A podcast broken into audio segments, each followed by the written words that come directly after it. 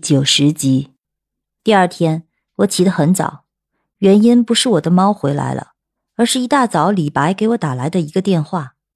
他在电话里声称有一件东西让我赶紧过去看看，那听声音和语气都还挺急的。于是我便火急火燎地赶了过去，却发现人群之中躺着一具尸体，而此时的李白正站在尸体旁边维持着秩序。他看着好不容易才从人群中挤过来的我，笑道：“你可算是来了，我这儿就快应付不过来了。这看热闹的人太多了。这，这是什么情况？哎，我今儿是真倒霉，好不容易休一次，还碰到了这事儿。得了，一会儿还得再去一趟警局。好家伙，您感情不知道我昨天晚上几点才睡的觉啊？”这么一大早就把我喊醒，就为了这事儿。在这马路旁边的人行横道上，躺着一个同我年龄相仿的男子。这个人的半截子身子露在外面，半截身子则被压在了车轱辘下面。而在他尸体不远处的路牙子上面，还躺着一具尸体。这女尸的身体已经被碾成烂泥了，周围的空气中。充满了一股机油混合着血液的腥臭味儿。看着现场的情况，很显然是一场车祸，而且我看着地上的车轮印，应该是那汽车失控以后便直接冲上人行横道，撞死了这两人。看着这两人的伤情，我便可以大概脑补出当时汽车的车速有多快。要不是那汽车最后撞上了旁边的大树，这车恐怕是停不下来。这是一辆黑色的轿车，此时车内的安全气囊都已经崩了出来，但由于那司机没有系安全带，所以那安全气囊并没有起什么保护作用。开车的是一个光头，撞在树上的那一瞬间，巨大的惯性把他直接扔到了前挡风玻璃上。那挡风玻璃多硬啊，但还是被他硬生生的撞出了个洞。我伸手摸了摸那人的鼻息，发现那个人。此时已经没有呼吸了，而且我站在那人身边，还闻到了一股浓浓的酒味儿。李白此时给我分配的任务是照顾好这三具尸体，不要让现场看热闹的行人乱碰，而他则主要负责维持现场的秩序。而就在我来了没多长一会儿，那警察和救护车便都已经赶来。有现场的警察维持秩序，便不再需要我在旁边了。几个警察拉起了警绒线后，那李白便走到我身边，笑道：“这事发突然，我知道你就住在这附近，所以我就想着你来帮帮忙。”我微微的点了点头，而后打了个哈欠，说道：“如果没什么事的话，我就先走了，我得赶紧回去补个回笼觉了。那你不准备？”吃点早饭再回去，反正我今天也没吃早餐。咱们，李白的话都还没有说完，我便轻轻的摆了摆手，笑道：“我知道你比谁都忙，所以这顿早饭就免了吧，留着机会下次请我下馆子吧。”说罢，我便转身向家里走去。而就在我睡眼惺忪的走到自己家门口的时候，身边却突然传来了一声猫叫。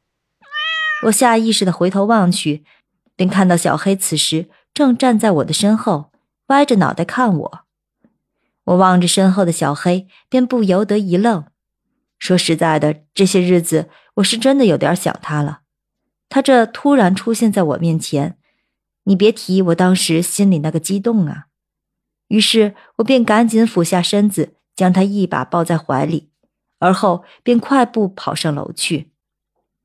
我这一边往楼上跑，一边这嘴里还在碎碎念。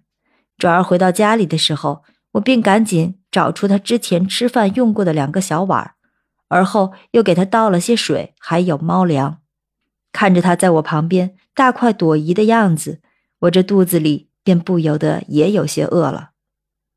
于是我便赶紧下楼买了些早点。而当我买完东西回去的时候，他已经吃完饭。慵懒地躺在沙发上睡觉了。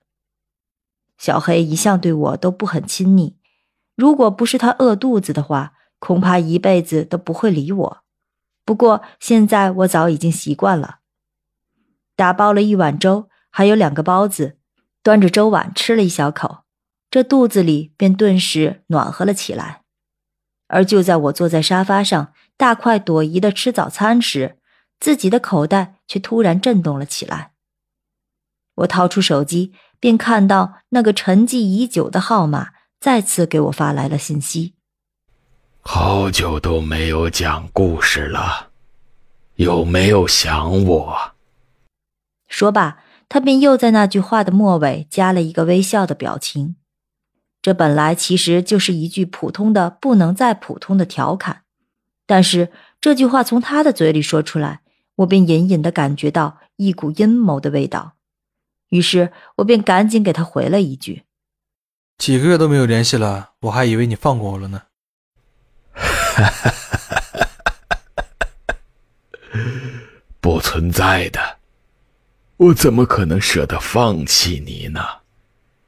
废话不多说，既然你今天亲身经历的一场车祸，那我就给你讲一个有关这次车祸的故事吧。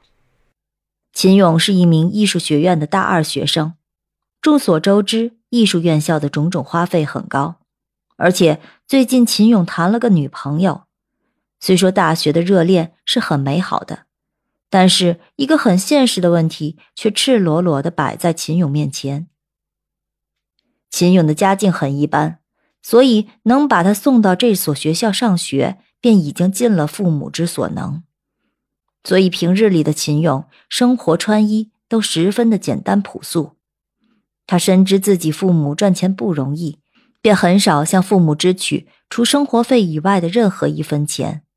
可现在，处于热恋中的秦勇是很需要钱的，他没办法问父母要钱，思来想去，便只好去学校外兼职了。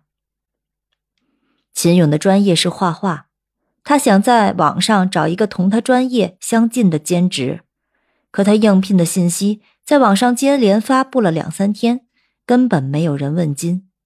而就在秦勇准备要放弃的时候，有一个陌生的微信号。却突然联系了他。联系他的这个人姓王，自称是一家经营中短篇恐怖小说的自媒体编辑，而且他们在微信上有一个专门发布网络灵异小说的公众号，要让他来帮忙制作小书封面和插图。这对于秦勇来说简直是易如反掌，因为他在学校里所学的便是这些东西。于是他想都没想，便直接应了下来。